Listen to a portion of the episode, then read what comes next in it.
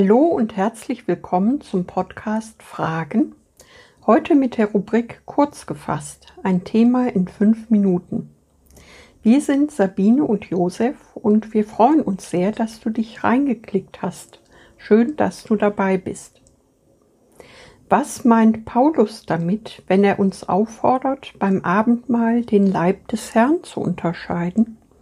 Und was hat das mit den Kranken in der Gemeinde zu tun? Lasst uns jetzt Antworten finden.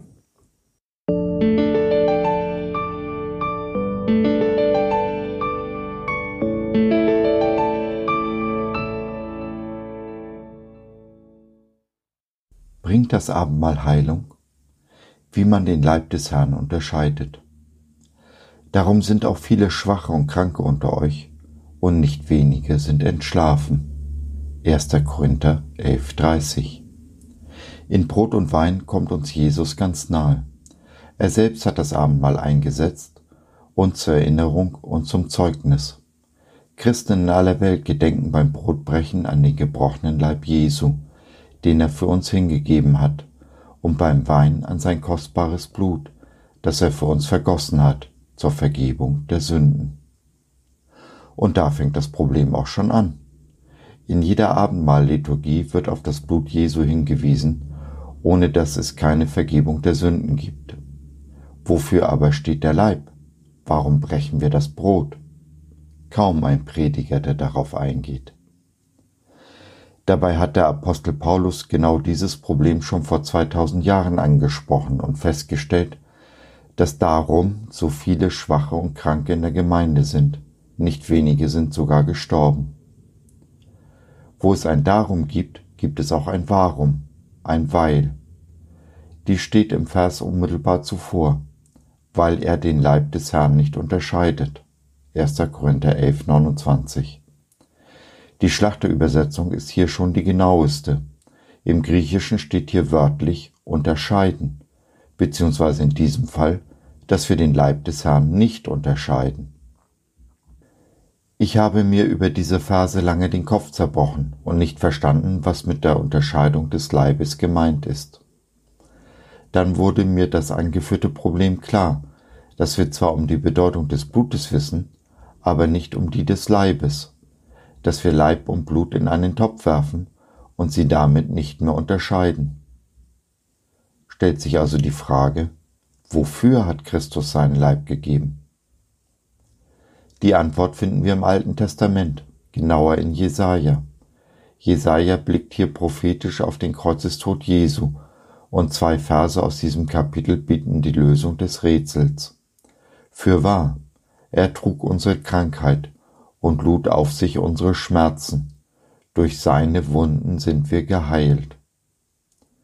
Sein Leib hat Jesus also gegeben, um unser Leid, unsere Schmerzen und Krankheiten auf sich zu nehmen. So wie wir im Blut die Vergebung annehmen, so tauschen wir mit Jesu Striemen unsere Krankheiten am Kreuz. Er hat sie auf sich genommen und bietet uns in seinem Leib Gesundheit und Frieden an. Wir müssen es nur noch annehmen. Jetzt fragst du dich vielleicht, wie kann ein bisschen Brot mir Gesundheit, Frieden und Segen bringen?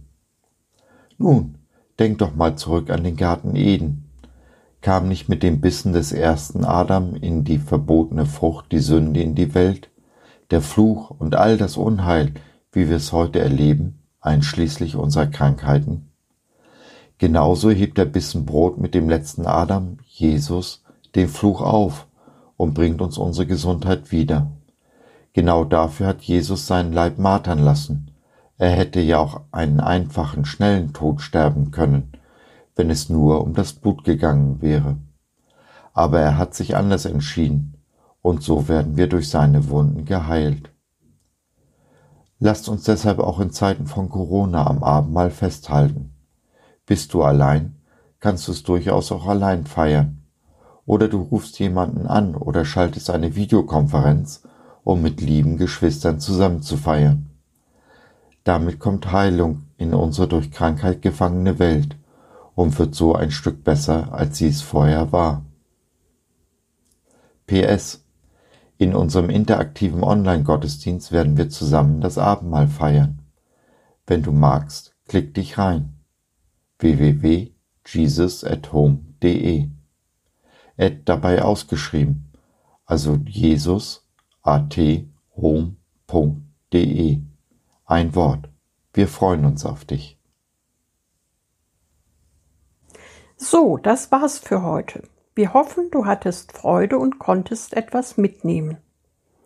Wenn du noch Fragen hast oder mit uns in Kontakt treten möchtest, dann besuche doch unseren Blog www.fragen.biz.